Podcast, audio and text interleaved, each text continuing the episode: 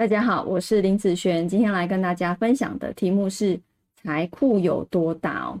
那其实，在我来说，这个大和小，或是大一点点、小一点点，这个一点点，你真的能够呃比较得出来，这一点点是多一点还是少一点吗？你看，譬如说，呃，一个人的财库啊，可能五十五十五啊，五十五点六，五十五点八，还是六十？哦，这个。大小的容量其实多那一点点，那一点是多一大点一小点，是根本没有办法去算得出来的。那其实，在我们的一生里面，应该说，你从刚开始一直到你老好了这段时间，你所赚的钱，假设都不要讲花费好了，假设你今天把这些钱全部存下来的时候，你想想，其实你也是赚了不少钱呐，是不是？只是说这个钱你赚进来之后。你又用到哪里？譬如说生活上、家人上、自己身上，呃，一些呃房地产投资等等等，你赚进来这些钱其实是很多的。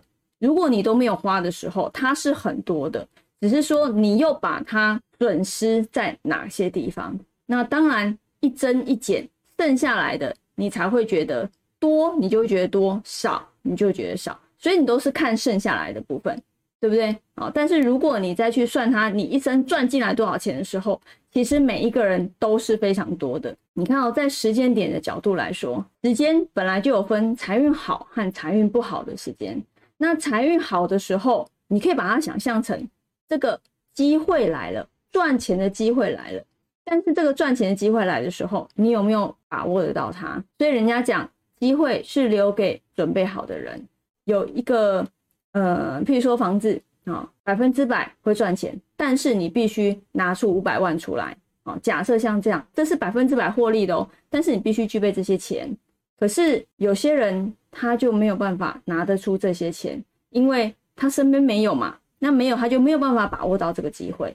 但是如果你身边有的人，他觉得百分之一百 OK，那他是不是就可以拿得到这个机会呢？是啊。所以是不是留给准备好的人？是啊，没错啊，他是留给准备好的人啊。这个时间点有这样子的东西出现了啊，那你有没有拿到？是不是又是另外一回事？所以当啊这个时间点，譬如说如果是这样走，那好的时候呢，拿到人，然后他就往上，哦就不错嘛，就跑到这边来了，对不对啊？如果遇到不好的时候，然后他可能就往下一点点。但是如果另外一种人，他是平的来，然后遇到了好的时间，可是呢，他没有办法拿得到。好，那就是平。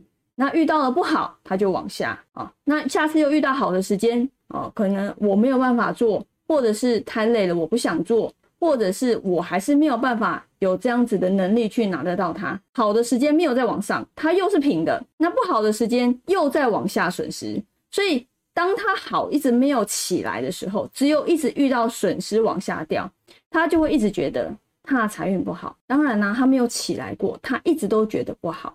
但是这个机会有没有出现？有，是有出现的。所以有时候财运应该不是说你的财库有多大，而是说这些机会点出来的时候，赚钱的机会点出来，你有没有办法让你的这个财再去做增加的部分啊？有些人就是抓到了，他就往上增加了啊，他就往上增加了。我们有一些危机点，其实是反而是我们会比较重视的点。为什么？因为假设你前面的。机会你抓到了，好了，你后面的这个危机常常都是那种，你有没有听过？有些人可能在呃一个时间点他就破产了，但是他之前是很赚钱的，等于是说他之前把握了很多赚钱的机会，但是呢，他这个破产就是将他之前所赚的钱全部都破在这个地方，全部都花掉了，破掉了，消费掉了，损失掉了，对不对？如果这一个危机点。没有让他就是小心翼翼的时候，其实有时候啊，少损失就是赚啊。有时候我们真的有一些危机点，我们可以去预防的就预防。应该说有些危机是你可能是没有办法预防的，哦，是那种突发事件你没有办法预防的。那你没有办法预防的时候，你只能减少它的损失。那减少它的损失对你来讲其实就是赚了，其实就是赚了。所以呢，呃，这个题目财库有多大？基本上每一个人，如果以单论赚进来的钱是很多的，只是说每一次的机会点，你有没有把它把握到？那有把握到，你才能增旺、增大你的财库。那如果没有把握到的时候，这个财库再大，你也没有办法把钱填充进去啊，是不是？好，那以上这个影片就分享给大家以及我的学生，我们下次见喽，拜拜。